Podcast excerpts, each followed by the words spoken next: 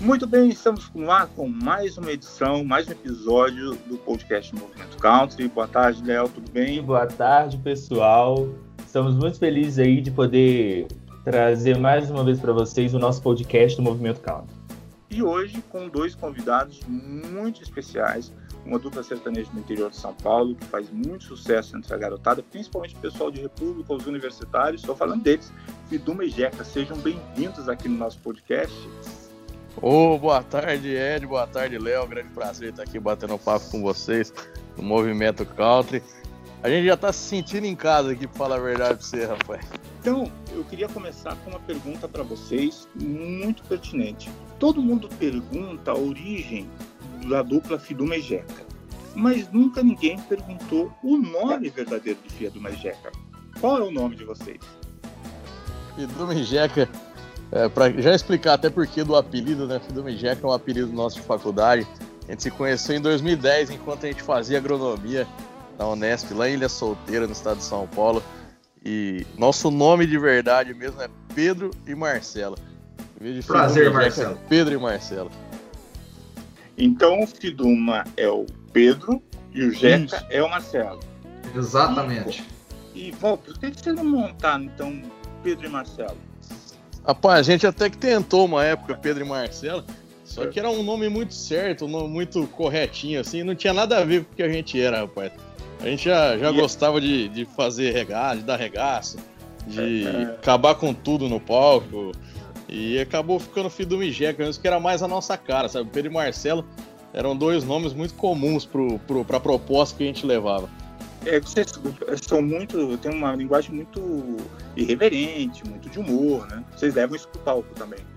Vixe, mas é demais, rapaz. Eu lembro que na época de faculdade, desde o começo, a gente sempre gostou de diferenciar quando a gente tocava. Então a gente levava aquela, aqueles frangos que você aperta e faz o, aquele barulho. Como é que é o barulho que ele faz, Jack? Uns. desse desse é jeito aí. Então a gente pega. Não, a gente tem que repetir como é que o frango faz, Jack. Calma aí que eu vou pegar aqui na internet. Eu não, não, não é. Ah, mais ou menos. Não, isso daí tá mais parecendo um Rottweiler, pô. Tá parecendo um cachorro com um porco. Um Sei lá, E a gente pegava aqueles frangos que você aperta e faz barulho, rapaz, e, e, usava ele no show. A gente colocava umas perucas, a gente fazia, fazia um regaço desde quando a gente começou a cantar. Desde quando era só, só show em República, show em barzinho, a gente sempre gostou de fazer um negócio diferente. Então o Pedro e o Marcelo não tinha nada a ver com a nossa proposta e o Fidumijeca era a nossa cara, era o que a gente era. Tá, agora eu quero fazer uma pergunta é, para você, Fiduma, é, sobre a escolha do nome. Tudo bem, você tá lá na faculdade, farra, aí você tem lá o batismo na faculdade, você apelidar de Fiduma. Como é que você chegou em casa, falou para sua mãe que você ia seguir a carreira artística com o nome de Fiduma? Rapaz, na verdade, dela? Eu acabei escondendo esse, esse nome dela durante acho que uns dois, três anos aí. E Sério? quando. É, porque. E na época a gente. Lembra que ela ia lá em Ilha Solteira, lá. Na época eu não tinha carro no primeiro ano de faculdade. E às vezes ela ia pra lá e eu voltava com ela pra Rio Preto aqui. E o Jeca às vezes voltava comigo também, voltava uma turma. E. Pegava carona. Pegava carona e, todo, e ela falava assim, pô, mas todo mundo tem apelido, só você não. Eu falava, não, o meu não pegou. E acabei, acabei enrolando esse apelido e não contando e tal. Aí depois começou esse negócio da dupla, aí não tinha como esconder mais. Aí ferrou, rapaz. Aí ah, acabou ah. ficando Fiduma, aí não teve jeito. Eu até, até ela me chama de Fiduma a maioria é, das vezes. Ela, ela, deve ter os motivos dela também, né, Fiduma? Ah, Com tem. certeza. Agora, o, o, o Jeca, eu soube Oi. que você é o xodó da sua avó. Diz que, diz que a sua avó te adora, cara conta pra gente o qual que é a reação dela quando soube que você se era o Jeca da dupla. Então, rapaz, minha avó, ela sempre gostou muito do meu nome, né? Aí quando eu é. cheguei lá, cheguei não, né? Quando chegou até ela, que a dupla chamava Filho do Mijeca, ela falou: Ai, filho, você tem um nome tão bonitinho pra que estragar? Nem minha mãe me chama de Marcelo, mas minha avó continua chamando. Como, vocês se conheceram na faculdade. Quando vocês foram fazer faculdade, vocês já se conheciam antes? Já tinha uma relação de amizade antes? Não, a gente se conheceu durante a faculdade mesmo. No primeiro dia de aula, eu acho. A gente se conheceu e tal. E. Foi se aproximando, né? E a gente tem uma conexão muito boa desde o começo. A gente, sei lá, sabe quando o santo bate um com o outro assim? Uhum. E a gente acabou se tornando muito amigo desde o primeiro dia de faculdade. Fomos tomar uma já várias vezes. Na primeira semana de aula a gente tomou uma junto várias vezes. Então foi, a gente foi se aproximando muito aí no, no começo da faculdade. E além de dupla, a gente era muito amigo também. E, como é que foi a, a a, a, como é que vocês, é, como é que a música entrou na vida de vocês? Né? Teve uma, uma, influência de infância ou vocês descobriram a música na faculdade? Como é que foi isso? Bom, meu, meu avô tocava sanfona e eu lembro dele quando eu era criança, ele tocando sanfona tal, na, na sala da casa dele e tal. Eu adorava, ficava vendo igual. Eu ia falar que eu ficava igual uma criança vendo, mas era uma criança na época. e, e eu ficava vendo ele tocar e adorava e tal. E depois, quando eu tinha acho que uns 10 anos, foi quando o Bruno Marrone estourou com aquele CD deles, o, o acústico. O acústico ao vivo, né? Eu tinha 9 anos, acho que quando, quando estourou o Piratinha lá, uhum. da, da Paranaíba FM. Depois eles gravaram aquele acústico ao vivo. E, puta, meu sonho era cantar aquelas músicas. Eu falei, rapaz, essas músicas é boa demais, eu gostava. Aí eu comecei a fazer umas aulas de violão e tal, e depois tive uma fase mais roqueiro também, que eu fiz uma, umas aulas de guitarra também, gostava muito de Iron Maiden também, de outras coisas. Uma outra fase que eu tive também. Uhum. E depois, na época de faculdade, acabei voltando a tocar. E eu, aí nisso eu fiquei alguns anos sem tocar violão. E na época de faculdade, eu e o Jeca, como a gente começou a, a cantar junto, eu voltei a tocar violão, a cantar também. E você, Jeca, de onde veio eu... essa, essa paixão por música? O meu foi dentro. Dentro da minha família tem minha irmã, que é cantora literalmente profissional. Ela fez faculdade lá na Unicamp de, de música, de canto, né? E ela dá aula e tudo. E só que eu entrei na música através da música sertaneja, da música caipira, com um amigo meu que a gente foi fazer aula de viola junto. O pai dele gostava muito e o pai dele tinha uma viola na casa e não sabia tocar. E sei lá, acho que eu tinha uns 12, 14 anos, sei lá quantos anos eu tinha na época, e aí eu comecei a tocar viola com esse meu amigo. Fui para as aulas com ele. Aí comprei uma viola para mim, a gente revezava para estudar na, na, na, viola. Só tinha uma viola e dois caboclos, né? Aí pegamos, fomos pra. Compramos, eu comprei a viola, comecei a tocar e nisso eu fui pra, pra faculdade é, sabendo tocar apenas viola. Aí cheguei lá e encontrei o Fidumo, né? Aí eu já sabia algumas músicas, ele sabia outras e a gente juntou pra cantar junto. E aí entrei na música e por meio que por brincadeira, por brincadeira, né? E, e acabei me apaixonando. Como é que veio a iniciativa de criar uma, uma dupla sertaneja e criar o estilo? De onde surgiu a ideia? Ah, pela. Pelos amigos, né? Pela vontade mútua de não estudar, mentira. e, de, e de não ter dinheiro para pagar para entrar nas festas também. Não, ganhar os convites na festa era maravilhoso. Era maravilhoso. A gente tocou junto numa, numa primeira vez na, na República. Acho que foi, foi, no aniversário nosso, né, gente? É, a gente foi, foi na República do, na República do Marmota, que era um amigo nosso. E era aniversário nosso, tal, tinha um violão jogado lá, porque toda república tem um violão jogado, né? Às vezes faltando corda, empoeirado, mas sempre tem um violão, toda república. E nessa república tinha um violão jogado lá, e a gente arranhou algumas músicas lá, tocamos. E o pessoal da faculdade gostou, rapaz. Não sei se é porque só tinha gente para cantar, mas eles falaram: não, vocês são bons, vocês têm que continuar tal. E dali diante ele não parou mais. Começaram a chamar a gente para tocar nas repúblicas. Aí foi, começou a tirar uns repertórios, começamos a escrever ali as músicas que a gente gostava tal. vamos cantar essa, vamos aquela. E acabamos montando um repertório. Tinha o, tinha o, o Bieber, que era um amigo nosso também lá da faculdade. Bieber era o apelido dele de faculdade. E ele tocava violão também com a gente e, e ele adorava. E ele e é engraçado que ele fazia engenharia mecânica na época e o pai e a mãe dele cobravam muito e tal. Só que ele adorava festa também, tocar com a gente, então ele acabou dando se ferrando um pouco na faculdade nessa época também para acompanhar a gente. Foi muito bacana. Eu percebo que vocês trouxeram um pouco desse dia a dia, da verdade da universidade, da verdade da república, para a carreira de vocês. A gente percebe muito essa, essa sincronia e essa verdade que vocês falam para o universitário. E as composições surgiram do dia a dia de vocês da universidade? Como é que, como é que foi isso? Ah, o processo criativo de vocês? Bom, acho que a gente sempre gostou de coisa irreverente, né? Desde o começo da nossa carreira, desde que a gente falou do, do frango que a gente levava no show lá, que apertava, fazia barulho, das perucas e tal. A gente sempre gostou Violino, de... vilo- violino desafinado. Puta, esse, o Bieber, que é esse amigo nosso aí que tinha uma. que tocava com a gente aí, ele tinha um violino velho do vô dele lá também. E ele pegou esse, pegava esse violino, era tudo desafinado, o violino, nossa, um som horroroso. Ele não era microfonado. É, a gente comprou uma, um- uma lapela pra ele lá no Mercado Horrível. Livre uma vez. Aí um som horrível, Ave Maria. E a gente sempre gostou de diferenciar as coisas. E as músicas que foram. A gente sempre gostou de música diferente também. Músicas com histórias, que fazia a galera se divertir. Então acho que foi, foi daí que começou o Fido Mijeca. Sempre Vocês é algo que tem uma surpresa, né? Algum que tem justamente essa parte da irreverência que a gente gosta e, a- e uma história bacana que, que por trás da, da- de toda a história. E, e vocês tiveram alguma referência do. alguma influência dos Mamonas Assassinas? Eu acho que a gente é muito fã né, do Mamonas Assassinos, que todo, todo mundo é, é fã do É. Mamonas Assassinos, né? É, são caras que pô, conseguiram levar a alegria através da música, né? Conseguiram contagiar as pessoas realmente de uma forma que acho que ninguém mais conseguiu, né? Daquele jeito que eles conseguiram. Então, com certeza é uma influência do Mamonas também. Só que a gente nunca falou, ó, vamos ser os Mamonas do sertanejo, Ah, como no começo da carreira. Na verdade, tinha nunca gente foi que- inspiração, né? É, era uma influência, assim, a gente é fã pra caramba, gosta muito, assistia os vídeos, ouvia muitas músicas e. Só que nunca foi assim, ó, nossa, vamos ser os mamonas do sertanejo. Porque muita gente no começo fala, pô, agora o filho do Mijex são os mamonas do sertanejo. Mas não, não tinha nada, assim, a gente não, não buscou copiar o Mamonas jamais. Era uma coisa que a gente gostava e.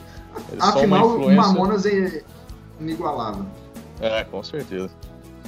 E aí veio o desafio de, de profissionalizar a carreira. Como é que surgiu a oportunidade de gravar o primeiro álbum e, e quem foi o responsável para tirar vocês da zona de conforto, daquela coisa de festa de, de faculdade, e falar não, vamos profissionalizar essa carreira. Como é que se deu essa oportunidade? Rapaz, na verdade foi em 2012, se eu não me engano.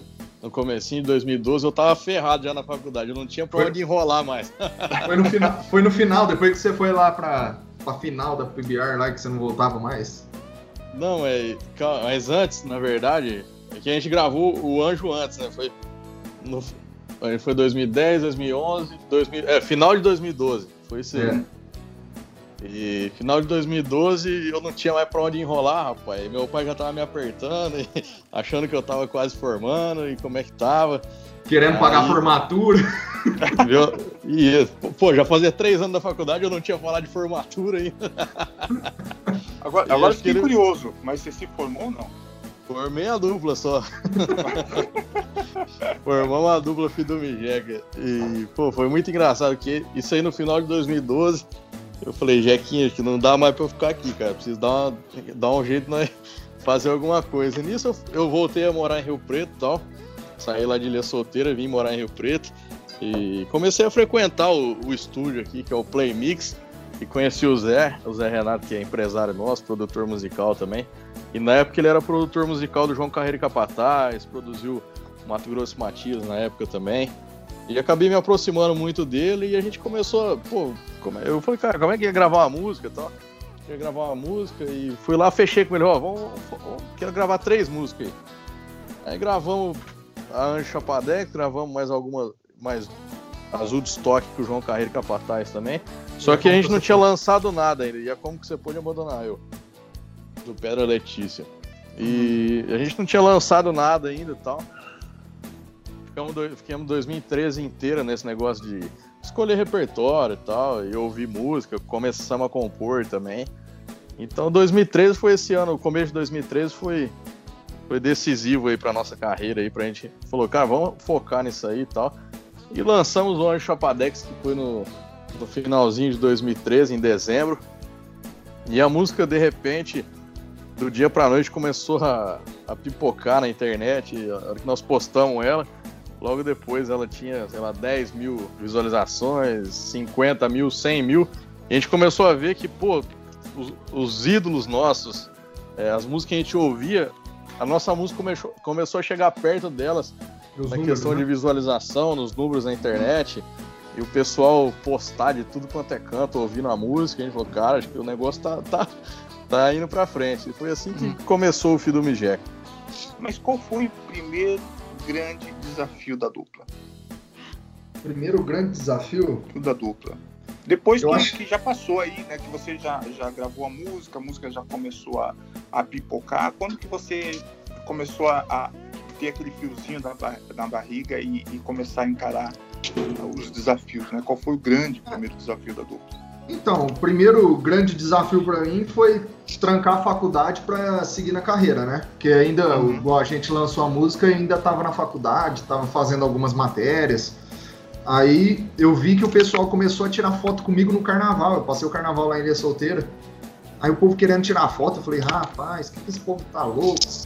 Será que esse povo me conhece mesmo? Não tá confundindo com ninguém? Aí, tipo assim, o desafio foi depois a gente acabar o CD, porque eu viajava. Aí eu tranquei metade da semana, né? Eu ia segunda, terça e quarta pra faculdade. Quinta e sexta eu vinha para Rio Preto e dormia na casa do Fiduma. Aí eu gravava o CD quinta e sexta, e sexta a gente saía para viajar pra show. Então esse foi um dos maiores desafios no começo da carreira, tipo, pessoal para mim. Uhum. A gente conseguir conciliar carreira, show e faculdade, que posteriormente, depois de um mês, eu acabei tendo que trancar a faculdade por conta das divulgações. Mas acho que o, hoje em dia o grande desafio da dupla é cada vez é, superar as, as expectativas do fã, dos fãs, porque a gente sempre gostou de fazer algo diferente. Sempre viemos com algo diferente, ou um nome diferente, ou uma música falando de alguma coisa diferente. Então, o grande desafio é da gente sempre estar tá buscando essa inovação. E para você, Fiduma, qual foi o grande desafio? O maior desafio? Né? Rapaz, acho que o grande desafio do, do começo da carreira, que o, o mais difícil, assim, na época, eu acho que foi conciliar é, a agenda de shows era, era, muito grande, porque quando a gente começou a fazer show, é, eu lembro que quando a gente lançou o Enchapadex, a gente fazia, sei lá, dois, três shows no mês ali, em boates e tal, essas uhum. coisas. E depois que lançou ela, a gente começou a fazer 8, 10, 15, chegamos a fazer 23, 24 shows em um mês. E acho que isso era um, um, um, grande desafio, fazer 20, mais de 20 shows num mês. É muita coisa, é uma vida muito doida, é uma vida que você não tem parada. Você só passa em casa para trocar as cuecas e, e, seguir viagem, né? É, e além do show a gente tinha também as divulgações, né? Além de show, fazia pé na estrada também, divulgação nas rádios, fazia TV, fazia muita coisa, né? Então, e é, vocês é... mantêm esse, esse ritmo de início da carreira ainda de querer colocar a, mão na massa, de fazer rádio, fazer TV, pegar o carro, correr estrada no interior, divulgação? Como é que tá? Mudou alguma coisa? Hoje já cresceu, já dá para você delegar funções dentro da equipe? Rapaz, a estrada tá no nosso sangue, né? Eu tô, na verdade, falar pra você, eu tô ficando louco aqui em casa já de 60 dias em casa, acho que fazia não sei quantos anos que eu não, que eu não ficava tanto tempo em casa e eu, eu o Jeca também. É então a gente ama estar na estrada, até antes de ter esse negócio da pandemia, a gente estava viajando muito, fazendo muitas viagens aí desde o começo do ano aí, desde, desde o começo do ano a gente estava viajando muito para fazer reuniões com, com o pessoal, com pessoas reuniões comerciais. Na área comercial, a gente gosta muito disso. Então, a gente está sempre muito envolvido com essa parte. E a gente fez no, no, final do ano passado, a gente esteve em Santa Catarina fazendo o pé na estrada também lá, passamos uma semana visitando a rádio, visitando o pessoal lá. Então a gente sempre gosta de estar na estrada, de estar, de estar no meio das coisas. É, sempre que a gente lança um projeto novo assim, a gente procura levar em mãos para os radialistas, sabe? Uhum. É, para estar tá próximo, para ter um feedback direto, para sempre estar tá vendo o que está acontecendo no mercado de perto, literalmente, né? E é muito legal você, você voltar também. Tem problema nenhum em viajar. Lugares que você, que você passou já também. A gente fez um pé na estrada, o último no Paraná lá. E logo no começo da carreira a gente fez um pé na estrada no Paraná. Acho que a gente já fez uns três lá, né, Jé? Se eu não ah, me engano. Por aí, só mais. E é legal você voltar depois de alguns anos e rever os amigos, rever os lugares que você já passou. A gente fez muito show no Paraná no começo da carreira e depois de uns anos você voltar lá e ser tão reconhecido e você ver o carinho das pessoas por você nas rádios, nos lugares, você vai no restaurante, você vai almoçar, o pessoal para para tirar foto. É muito bacana isso aí. Como, como é que é essa relação de vocês com os fãs? pessoal já chega no nosso camarim animado pra caramba, é bem É. bacana, já zoando e às vezes quer já, Já se sente um- próximo, né? já se sente à vontade com a gente, já chega fazendo uma piada, é muito bacana, a gente tem uma relação muito boa com os fãs. O mais legal é quando eles perguntam algo pessoal, tipo assim, coisas que a gente não nem fala muito, mas, por exemplo, posta alguma coisa. Ah, e aí, como é que tá lá em Rio Preto? Porque o pessoal sabe que a gente é daqui. Legal. Ah, e- aí, como é que tá a tua família? Alguma coisa que aconteceu? Ah, e o igual o Fiduma tem o, a boiada dele lá, mexe com boi, e o povo. Ah, e como é que tá o boiada? Não sei o que, não sei o que, essas coisas. E é Então é legal, a muito gente, legal. quando a gente vai, vai tocar em cidades assim, que a gente tem parente, que a gente tem, tem amigos aí. Eu tenho uma, uma parte da família aí, tem um tio, tia, primo que mora em Rondônia. E a gente foi fazer alguns shows em Rondônia, então chega a galera que conhece os tios e fala, ô, você é sobrinho e tal do, do Pedro lá, e aí, como é que tá? Então, é muito bacana esse. E é legal que a gente fez faculdade de agronomia, então a gente tem amigos espalhados pra todo lado. O pessoal de agronomia vai pra todo canto, né? É. Então a gente encontra sempre nossos amigos na estrada. Acho que eu e o a gente tem, um, tem a sorte de ter muitos amigos, de, ter, de conhecer Bastante. muita gente. E ficar muito próximo de muitas pessoas. Então é muito legal que nunca chega. não- é difícil ter um show que, pô, nossa, não tem ninguém aqui que eu conheço. Então é muito Pa- bacana isso. Parece que nada mudou, né? Da, da época da faculdade até hoje, tipo assim, faz 10 anos que a gente entrou na faculdade. Uhum. Então já era, tipo assim, para ele ter esquecido, mas não, parece que acho que por conta da internet, de acompanhar nosso trabalho, a gente chega a rever as pessoas, é muito bacana isso. Parece que foi ontem, né? É, exatamente. E teve alguma vez que vocês é, ficaram constrangidos com algum tipo de abordagem de fã? Ah, eu, Foi constrangido. eu já fiquei com, tipo assim, com algum fã que se acha mais próximo do que é, sabe? Uhum. Ele acho que vai ver que a gente é muito zoeiro na internet. O moleque chegou pulando no meu pescoço, me jogou no chão, sabe? Eu, acho que não tinha necessidade, mas. é, É, às Eu vezes entendi- tem um. Tem um eu entendi que ele estava emocionado. Eu sempre acompanho vocês pela internet e você meio que arroz de festa dos rodeios. É, Adoram rodeio, né? Ave Maria. Tive, vi você lá com, com o pessoal de Bodinho de Barretos no ano passado. Você, você tem os bois de montaria ou como é que é a- essa sua relação é, com o mundo do rodeio? Rapaz, eu sou apaixonado por rodeio, acho que rodeio pra mim é um esporte que. Esporte que é pura adrenalina, né, rapaz? Você vê boi pulando, é muito legal. E eu tenho muitos amigos no meio do rodeio, tanto que tem os tropeiros que tem boiadas, tanto os peões, tanto organizadores de festa. E eu acabei, no ano de 2011, mais ou menos, eu comecei a, a mexer com boi de rodeio, de, comecei a tirar alguns garrotes lá na fazenda lá pra testar e tal. E acabei me apaixonando por isso aí, rapaz. E até hoje eu tenho, eu tenho uma- areninha lá na, lá na fazenda, lá, tenho.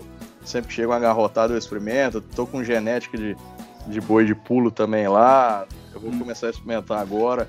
E ganhei fivela já no Barreto de melhor boi, rapaz. Então É. sou, sou apaixonado por rodeio, sou apaixonado por estar nos fundos dos bretes, sou, sou um cara louco por isso. Inclusive, fui. A gente foi pra, fui para Nova York agora no começo do ano. Fui acompanhar uma etapa da PBR lá em Nova York, lá no, no rodeio lá nos Estados Unidos. Tenho muitos amigos que montam lá nos Estados Unidos, depois fui pro, fui, fui pro Texas também. Acompanhei Ah. treinos de rodeio lá também. Tive diversas vezes lá no Texas. Eu e o Jeco já fomos juntos pra lá também. Yes. Pra ficar junto com a galera do rodeio. A gente é apaixonado por, por montaria em touros. E agora, com essa. é, se pro- imagino que provavelmente deve ter mudado muito, como você falou, a questão da rotina de vocês, de deixarem os palcos e ficarem nessa quarentena. É, tá sendo difícil para todo mundo, mas a gente tem que se prevenir, tem que se cuidar. E novas experiências estão surgindo para os músicos, inclusive as lives sertanejas. E vocês realizaram recentemente uma live teve até a participação do, do Marco Cirilo, que é muito parceiro do Movimento Country. Como que foi essa experiência de estar tocando para a internet para milhões de pessoas? É, qual a diferença de você estar em cima do palco, com o pessoal assistindo vocês ali, e a diferença da live? Rapaz, acho que a maior diferença era que você fala: quem gostou dá um grito e ninguém grita. É, mas é uma experiência muito bacana, uma experiência diferente, né? Acho que a gente vai se, se modernizando, a gente vai aprendendo a cada dia. Cada dia é uma coisa nova que surge. A gente tava até falando esses dias, pô, agora foi as lives, né? Eles uhum. pipocaram esse, esse mês agora, o mês passado. E a gente fala, pô, vamos fazer uma próxima live. E daqui dois meses, o que, que vai ser, será, né, rapaz? Uhum. Vão inventar outra coisa, vai mudar o formato. A gente tá aprendendo a cada dia, buscando novas experiências, buscando novos desafios também. Essa live foi um desafio, porque a gente nunca. A gente já tinha feito algumas lives no Instagram, né? Você vai batendo papo ali, vendo os comentários e, e, e cantando as músicas tal, batendo papo com a galera. Agora uma live com mais, tinha mais de 60 mil pessoas ao vivo com a gente, simultâneas. E, então o negócio dos comentários é muito comentário que chega, você não consegue ler tudo. E foi muito bacana, foi, foi divertido, a gente adorou essa experiência. Foi desafiador, porque você está falando ali para uma câmera e, e, você pensa que você está falando para 60 mil pessoas. É muito engraçado isso. Na verdade, a sensação é de você estar cantando para milhares de pessoas e não estar tá cantando para ninguém ao vivo, assim, né? É, é a maior diferença. O calor das pessoas, o carinho, a gente vê que literalmente nesse momento a gente sente muita falta de, de do contato físico, né? Do, uhum. De expressar essas emoções não só de forma é, por palavras ou por textos, fotos, alguma coisa, por vídeo, que a gente acaba ligando de vídeo hoje, mas a gente vê que o calor, o carinho de um abraço vale muito mais que qualquer outra coisa que a tecnologia até hoje não vai, não conseguiu e não vai inventar, né? tava até pensando depois, é, fazia muito, um, um, tempo assim que a gente, que eu pelo menos não recebia tanta energia positiva assim como nessa live, porque foi muito, muita mensagem que chegou, muita gente mandando foto, mandando mensagem, mandando as doações também, pô, a gente conseguiu arrecadar mais de 60 toneladas de, de alimentos aí, produtos uh, para hospitais também. Foi muito bacana como o pessoal se envolveu nesse, nesse lance das doações também. Quantas pessoas a gente consegue ajudar através disso. Então foi uma energia muito positiva, foi muito legal. Foi, acho que todo mundo estava na, na, mesma, na mesma maré ali, foi muito massa. E tem trabalho novo chegando por aí também, né? Tem também, rapaz. A gente está acabando de lançar é, nosso último DVD, que foi o Acústico 2. Foi um DVD que a gente particularmente adorou o projeto, adorou as músicas, os repertórios, que foi um DVD bem completo, porque tem tanto as músicas irreverentes como as músicas mais conceito, mais raiz também. Tem a participação do, do, PPA, que é na parte mais, mais moderna, uma participação numa música mais caliente, assim, também. E tem a participação do Mato Grosso Matias também, que são ícones da música sertaneja. Participação do Gustavo Mioto numa música mais conceito também. Tem as músicas engraçadas, as músicas românticas. É, ficou um DVD bem completo e a gente vai lançar agora. Acho que dia 1 né, Jack? Dia 1 que lança? Não, dia Será? 29. 29, 29, 29. Dia 31 é domingo, vai fazer 5 anos da gravação do Alcucho, do Depois, Depois da, Chuva. Foi o primeiro DVD nosso, domingo, é, domingo dia 31 vai fazer. E, então estamos terminando, terminando de lançar o Acústico 2 aí, vai ter a Puxado no R é uma música muito bacana. Tem bastante coisa boa vindo por aí. Já estamos planejando um, um, um, disco novo também, músicas novas. Tem bastante coisa boa vindo por aí. Qual o seu ídolo sertanejo? Rapaz, eu tenho dois. Pode ser dois?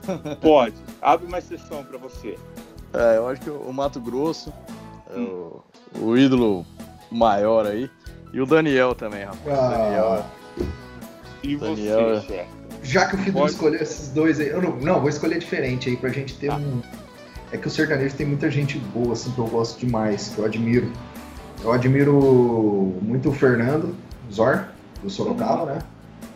E, cara, dos antigos, assim, eu gosto muito do Tião Carreiro, dessa praia do Caipira, sabe? Uhum. Gosto, gosto, muito Até porque você vem da, da, da, moda de viola, né? Você começou com ah, viola. É, né? eu cresci nas, ouvindo Goiano Paranaense, o Ronaldo Viola. Então, muita gente da, da voz mais grave aí. Cara, o negócio Bom, do Daniel é engraçado, porque eu ah. sou fã demais do Daniel, cara. Eu gosto demais. Quem não é? As músicas dele. E, e é um cara que eu não conheci, cara, pessoalmente. É. Nossa, é um você tá no interior que... de São Paulo, não conheceu vou, o Daniel? Vou dar um também aqui. Vou dar não um conheço, rapaz. que eu também gosto demais do Bruno, cara. É que, tipo assim, pra cantar o, o Bruno, um Zezé, assim, pra gente, como a gente não tem a voz tão aguda, então fica meio fora do que a gente es- não escuta, do que a gente canta, né, Fiduma? Uhum. Então, mas músicos excelentes como Zezé, Chororó e Companhia Limitada aí da, da galera. Mas o meu Chororó. sonho é conhecer o Daniel, Não, rapaz. Meu- Chororó, vou falar pra você, eu acho que eu vou mudar o meu pelo Chororó. Puta, meu, meu sonho é conhecer ele, é gravar uma música com ele. É um cara que, desde a minha infância, eu ouvi muito e. Nossa senhora. A gente Eu foi vou no. mandar, eu vou mandar A gente foi no- Daniel, viu? Ô, manda pra ele, por favor, rapaz.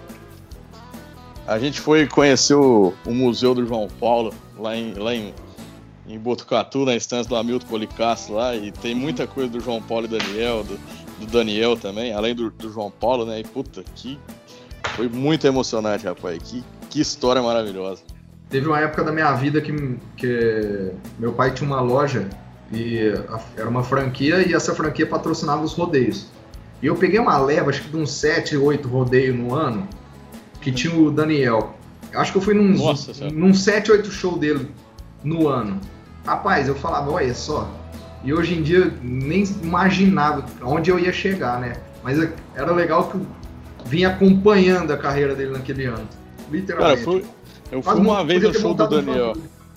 Eu só fui uma vez no show do Daniel, foi lá em Cedral, rapaz. Eu peguei o carro escondido aqui, fui pra lá, eu e um amigo meu, ficamos lá na, na pista, lá, tomando cerveja, voltamos, quase batemos o carro na volta. Se beber não dirige, rapaz. Na, na na época não, não dava nada, rapaz. Na época era sossegado. Agora não pode mais. Bom, agora a gente acabou o momento fofo do podcast. Agora é tiro, porrada e bomba. Léo, você tá por aí. Puta, chegou o Léo. O Já Léo chegou com essa risada. por aqui. Vamos lá pra primeira pergunta, Léo. Quem que mandou a pergunta aí?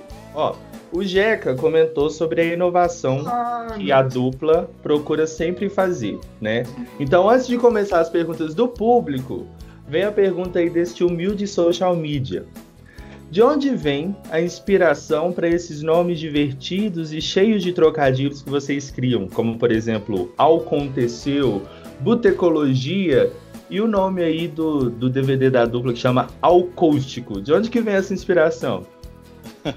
Rapaz, eu acho que a gente tem. A nossa cabeça é meio fora da casinha e dos amigos também. Então, cada hora é um que aparece com, com um trocadilho aí, com uma coisa engraçada. A gente tem. Então, a, gente pensa muito fora da caixa, né? E acho que, a, acho que a convivência com, com pessoas que pensam fora da caixa também acaba trazendo esses nomes de, de músicas diferentes, de projetos diferentes. É muito legal ver a, a participação também do- dos amigos de vocês, né, na criação de tudo que vocês fazem. Agora, entrando de fato para as perguntas do público. A primeira pergunta, quando eu li, eu pensei assim: Poxa, mas será que isso é a pergunta que se faça para um artista? Vixe, E logo lá, depois, logo depois eu pensei assim: É, Você não hesitou muito em anotar. Não, não, não, não. Já quis colocar ela como a primeira mesmo. A Juliana Prado, da cidade de Americana, em São Paulo, pediu para fazer a seguinte pergunta para vocês. Eu posso fazer essa pergunta? Que ela é um pouquinho Fica polêmica. Quem que é o mais preguiçoso? Lembrando que a resposta não vale ser nenhum dos dois. Não, mas como é que é o negócio da resposta aí? Não, Não pode pode, falar, não, não vale pode que não vale dizer que é nenhum dos dois. É. Ah, tá. Eu acho que é o C, Fidon. Ah, é eu, ué. Por que, que você se acha? Por que, que você se acha mais preguiçoso? Ah, eu sou demais, rapaz. Eu, eu- eu tenho preguiça demais das coisas. Nossa senhora. O Jeca já, ele já gosta de acordar cedo, de já sair pra rua. Eu gosto também, mas eu gosto muito de, de ficar cegado. Eu sou um cara muito cegado. Fidon não gosta de fazer no tempo É aquele dele. negócio que o Jeca falou. eu- Se eu, se eu for morrer de repente, eu demoro uns- umas três semanas, rapaz. E o, o Samuel de Goiânia. Um abraço, Samuel. Abraço, pediu pra Goiânia. perguntar, pediu para perguntar para vocês o seguinte: qual lembrança da carreira de vocês que deixa vocês mais emocionados, que dá aquele nozinho na garganta sempre que vocês lembram? Puta, tem vários, cara. Eu acho que o que, que eu mais lembro, assim, muito emocionante foi a gravação do primeiro DVD. Nossa, rapaz, que eu cheguei, nós chegamos, até o Jeca fala que a gente saiu de lá. A gente não, não esperava aquele tanto de gente no, no, primeiro DVD, mais de 20 mil pessoas. E foi muito bacana. A gente saiu tal do, do recinto, a gente foi passar o som à tarde lá, foi ensaiar pro DVD e tal. E a hora que a gente saiu, puta, já tava formando uma fila, chegando aquele monte de gente. E na hora de voltar tava tudo travado. E, pô, e principalmente aqui em Rio Preto, que a gente foi. Quantas vezes eu fui naquele recinto, o Jega também, e assisti grandes shows e via aquele congestionamento, aquele monte de carro, aquele estacionamento lotado. E quando a gente voltou pro, pro show, voltou pra gravação do DVD, tava do mesmo jeito, rapaz, tudo travado, rodovia travada, aquele muvuca de gente. E a gente tava no camarim e tal, a gente saiu do camarim para ir para fazer a fazer a conferência com a imprensa ali. E a hora que eu saí do camarim, senti uma gota de chuva, rapaz. Falei, Ave Maria, ferrou. E a gente foi lá, deu entrevista tal, antes do, antes do DVD. Subimos no palco e começou a chover, rapaz. E tinha mais de 20 mil pessoas com a gente lá e ninguém foi embora do DVD, mesmo com chuva. Ficaram com a gente até o final, lotado lá, levaram alimentos, conseguimos arrecadar muitos alimentos, mais de 20 toneladas só nessa noite. E foi muito bacana, muita gente. Foi uma energia assim que é, eu acho que vai ser difícil sentir de novo essa mesma energia nessa intensidade. E para você, Jeca, qual que foi o, o momento mais emocionante? Ah, é que a gente vai vivendo um tipo assim, com o tempo a gente vai vendo que, nossa, hoje é o dia mais feliz da minha vida. Ah, mas aí hoje acontece outra coisa e vai acontecendo mais dias felizes na vida, né? É, mas além do DVD que marcou muito para mim, a primeira vez que a gente tocou em Barretos no palco lá é, foi muito bacana. É, tá numa festa daquele tamanho, para mim, tipo assim, eu e Fiduman sempre fomos de rodeio. Eu, três anos antes de começar a cantar, de começar a cantar não, de começar a carreira profissional, eu ia para Barretos uma semana ficar acampado lá. Aí, para eu começar, aí eu ver minha foto lá e, não, e ser, ser parte da atração é um negócio que me arrepia muito. Mas ultimamente um dos momentos mais emocionantes que eu tive foi de gravar nosso DVD no dia da gravação do nosso último DVD com Mato Grosso Matias. Na hora que eu caí foi... eu entendi o que estava acontecendo, que eu estava gravando com o Mato Grosso Matias ali. É... Ainda eu dei uma engasgada para não chorar assim na hora do DVD, porque me travou a garganta, sabe? De, de emoção, de, daquela realização de um sonho que eu não tinha pensado tanto até acontecer. Na hora que caiu a ficha, o negócio. É o que eu falo, cada dia vai aumentando as, as alegrias, né? É, mas aquele dia foi um negócio muito marcante na minha vida ter gravado um DVD ao lado do Mato Grosso Matias. O Bruno de Araguaína pergunta para vocês assim: é, qual que é a dica que vocês dão para um artista que está começando agora e, e ele quer seguir uma carreira na música? Acho que a dica principal é vá, vá em busca do seu sonho e não desista, Roberto. Por mais que tenha vários nãos aí, muitas portas fechadas, um dia as portas se abrem e se você realmente ama isso, uma hora vai acontecer, seja de uma forma ou de outra. Eu acho que o principal é não desistir e lutar pelo seu sonho. É, eu também acho que tipo você sempre tirar uma lição do que acontece na sua vida, na sua carreira, no que você está fazendo, sabe? Você pegar e se acontecer alguma coisa boa, pare e reflete aquilo lá, por que, que aquilo está acontecendo. Se acontecer alguma coisa ruim, não fica com raiva de, de querer desistir nada. Tira uma lição daquilo lá e segue em frente, porque das vezes é um caminho que você tá. É a história que você está construindo. Talvez se você não passar por aquilo, você não tenha a sua história lá na frente. Maravilha. Foi muito engraçado, porque quando a gente começou, é, na época a gente tentou usar o nome Pedro e Marcelo tal, como a gente falou no começo da entrevista aqui, e era muito certinho. E a gente acabou mudando para Fidumijeca, realmente. Falou, vamos assumir o nome Fidumijeca, que tem muito mais a ver com a gente. E a gente foi tocar em algumas festas lá que o pessoal já. a gente já tocava antigamente, algumas boates e tal. E a gente mandou a logo nova pro cara, pô, a partir de agora é Fidumijeca e tal. Aí o cara falou, que? Fidumijeca? Não, isso aqui não toca na minha boate, não, pô. Você é louco. A gente mandava logo do Fidomingec e o cara colocava Pedro e Marcelo lá. O cara tinha vergonha de colocar Fidomingec. Ou seja, o Fidomingec tinha tudo pra dar errado, porque nós era feio pra caralho, cantava mal pra caramba. E o nome era horrível, rapaz. Então você imagina. E, então acho que isso é principal, não desistir, usar é, os nãos, usar as portas fechadas como um aprendizado e tentar melhorar cada vez mais. Possivelmente a, a, o maior, a maior referência de que vocês pensam fora da caixa vem justamente do nome de vocês, que é algo muito diferente de tudo que a gente vê por aí. É, vocês, ao invés de, de usarem o nome de vocês, vocês vão lá e pegam e inovam, usando um Fiduma e Jeca. É, a gente fez ao contrário das duplas, né? Que as duplas inventavam nomes bonitos comerciais, né? Porque não tinha nome que não tinha nada a ver, né? Não tinha muito a ver. A gente foi lá e fez um nome que era normal, fizemos o caminho inverso. Pegamos e um nome, chegou. um nome chegou. diferente, para não falar feio. E a gente chegou com um nome totalmente diferente, Fiduma e Jeca com uma música que chamava Anjo Chapadex, ou seja, era tudo, tudo diferente, né? Quando a gente começou, era, foi muito louco isso. A Luana, do Distrito Federal, perguntou o seguinte: quem são Fiduma e Jeca fora dos palcos? Rapaz, né, os mesmos, viu?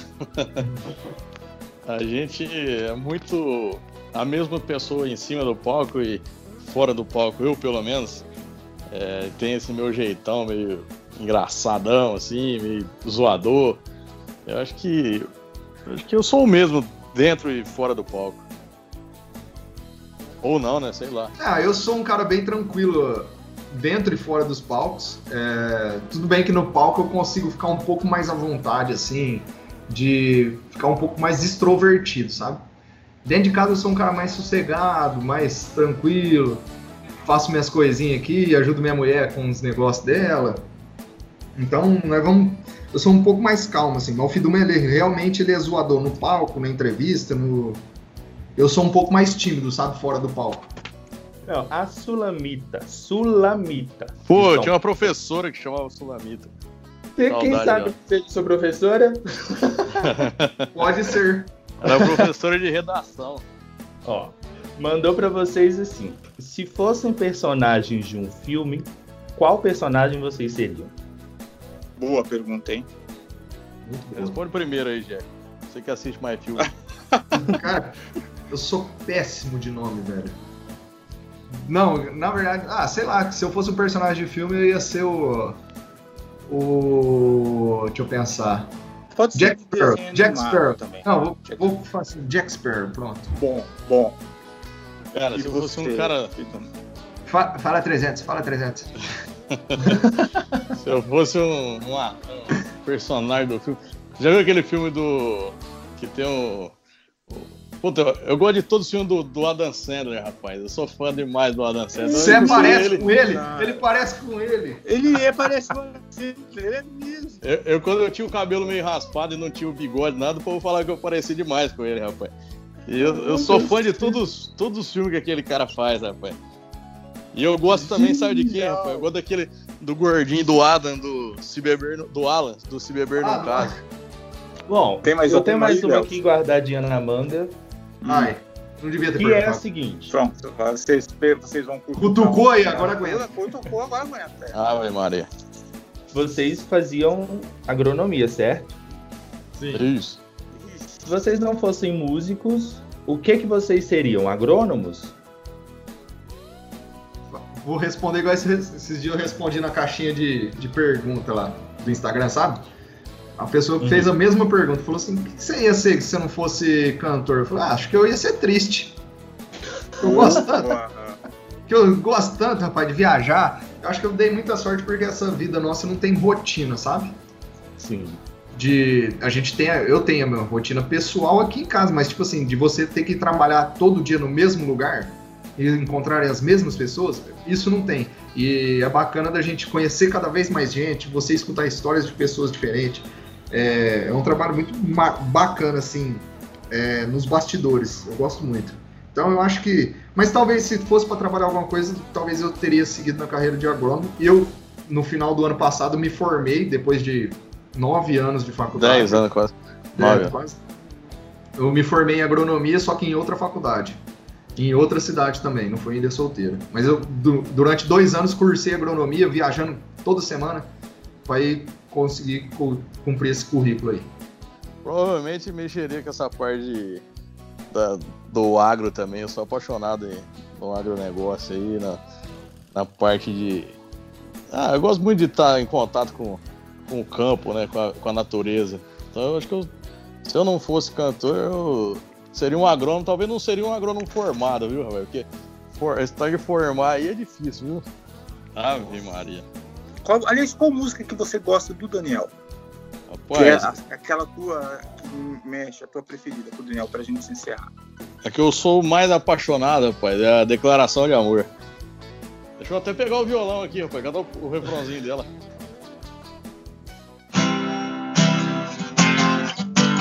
Você vai ouvir minha declaração de amor. Onde você estiver, eu vou. Você vai saber nas ondas do rádio da TV. Eu amo você, eu não existo sem você. Eu não existo sem você. Parabéns. Ei, a gente não ei. podia encerrar de melhor forma o nosso podcast. É Fechamos com chave de ouro, viu? Muito obrigado a você, Fiduna. Muito obrigado a você, Jeca. Obrigado a você, Léo, pela nossa parceria no podcast. Você pode acessar o nosso podcast em todas as plataformas, no iTunes, no Google, no Spotify, no Deezer e acompanhar o Fiduma e Jeca nas redes sociais, no YouTube da dupla. A gente vai estar informando aqui quando eles forem realizar a próxima live e o lançamento das próximas músicas também vão estar nas nossas playlists. Querem falar mais alguma coisa para se despedir, pessoal? Fica à vontade. Obrigado, Ed. Obrigado, Léo. Obrigado a toda a galera. Foi um prazer enorme estar batendo um papo com vocês. Obrigado pelo carinho de sempre. E adorei. Sempre que precisar, pode contar com a gente. Chama a gente aí. Vamos fazer mais podcasts aí. Vamos. Põe a gente na fogueira de novo aí, que eu adorei, rapaz. Muito obrigado a toda a galera aí do Movimento Country, a galera que segue, que está escutando esse podcast maravilhoso. Foi muito bom. Acho que foi o primeiro podcast que a gente grava. Muito obrigado por essa experiência, mais uma nova experiência na nossa carreira. É... e avisar a galera para seguir a gente nos nossos canais aí no YouTube, youtube.com.br Fidumijeca, seguir o nosso perfil no Instagram, arroba também o nosso Spotify, onde você vai estar escutando, ou em todas as plataformas digitais onde você estará escutando esse podcast maravilhoso. Também já sai daqui e vai lá curtir as músicas do Fidume Jeca. É, lembrando gente. também da Oi, sua interação no Facebook, Movimento Country, no Instagram, arroba Movimento Country, no Twitter, arroba MCountry, porque lá você pode mandar suas perguntas e sugestões do próximo artista que você quer ver aqui no nosso podcast. E se você nos ouve pelo iTunes, classifica a gente lá com cinco estrelas ou tanto de estrelas que você achar que o nosso podcast merece, porque o seu feedback é muito importante para nós. Pidu Mejeca, muito obrigado por essa conversa. Vocês são mais divertidos do que eu imaginava. Valeu, Ed. Muito obrigado a todos vocês que estão nos ouvindo. Gente, até a nossa próxima edição do podcast. Um abraço. Valeu, Ed. Valeu, Léo. Valeu, Ed. Valeu, Léo. Tamo junto.